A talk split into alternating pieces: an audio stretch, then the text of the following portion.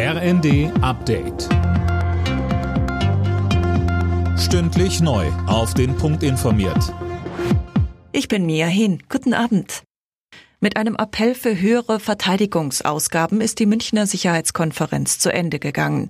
Der Vorsitzende Heusgen sagte, so könne man die Ukraine weiter unterstützen und die eigene Verteidigung stärken. Er hoffe, dass der Ukraine-Krieg nächstes Jahr vorbei sei.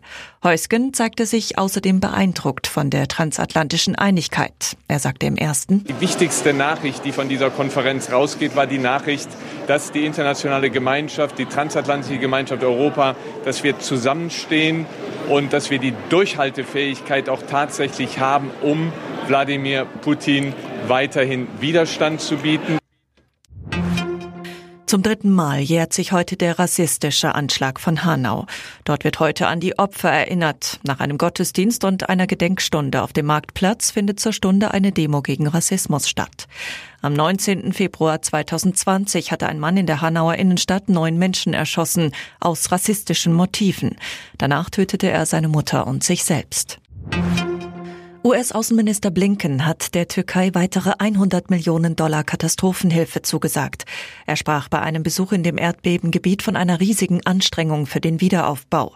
Die Zahl der Toten in der Türkei und in Syrien ist inzwischen auf über 44.000 gestiegen. Borussia Dortmund ist in der Bundesliga auf Platz 2 vorgerückt. Der BVB besiegte Hertha mit 4 zu 1. Zuvor trennten sich Union Berlin und Schalke 0 zu 0.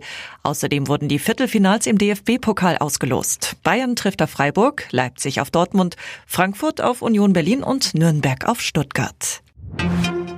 Keine Medaille für die deutschen Biathleten am letzten Tag der WM in Oberhof. Stattdessen zweimal Gold für Schweden beim Massenstart der Frauen und der Männer.